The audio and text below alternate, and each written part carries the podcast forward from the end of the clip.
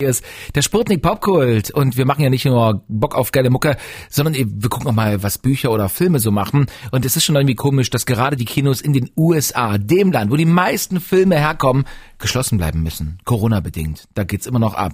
Wonder Woman 84 zum Beispiel, das sollte schon längst da sein. Der Film wurde in den USA schon wieder verschoben, kommt frühestens zu Weihnachten ins Kino.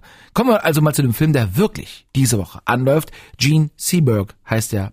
Ist ein Name, von der Frau, die es mal wirklich gegeben hat. Der Film sollte eigentlich im März starten, wurde auch verschoben. Jetzt geht's da endlich mal drum, dass wir auch was sehen können, nämlich um die Schauspielerin, die es wirklich gab. Gespielt wird Gene Seberg von Kristen Stewart und Kinoexpertin Theresa. Natürlich hat sie den Film geschaut. Hello erstmal. Hello. Wer war diese Gene Seberg?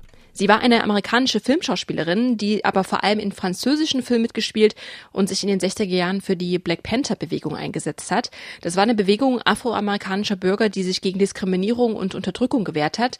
Durch die Black Lives Matter Bewegung ist der Begriff ja auch gerade wieder sehr aktuell. Dass sich also ausgerechnet eine hübsche weiße Frau da eingemischt hat, war von der amerikanischen Regierung natürlich gar nicht gern gesehen und deshalb wurde Jean Seberg vom FBI beschattet. Das ist sicher Sie? Hab die Nummernschilder prüfen lassen. Die sind auf Ihrer Adresse in Coldwater Canyon zugelassen. Tja, es ist nicht illegal, in fremde Betten zu hüpfen. Sie hat ihm Geld geboten, Sir. Sie können es in der Aufnahme hören. Sie spendet schon seit längerem an Bürgerrechtsbewegungen. Wurde mit 14 Mitglied der NAACP. Sie ist eine Sympathisantin.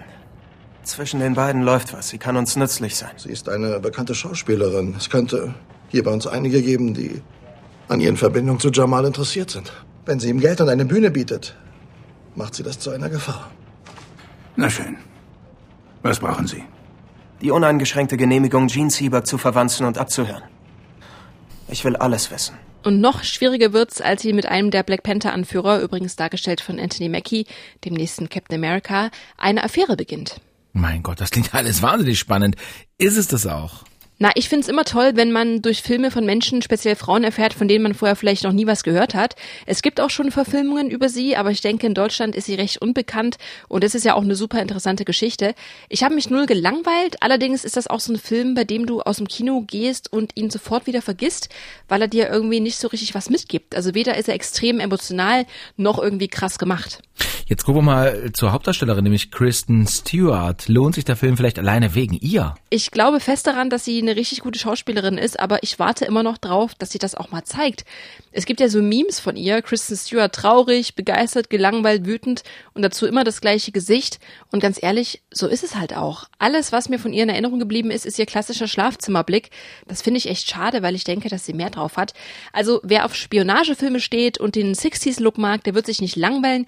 Der Film ist aber auch kein großer Wurf. Okay, ehrlich müssen wir da mit euch schon sein. Okay, aber er ist da und er heißt so wie die Schauspielerin Gene Seberg, kommt am Donnerstag ins Kino. Sputnik Popkult.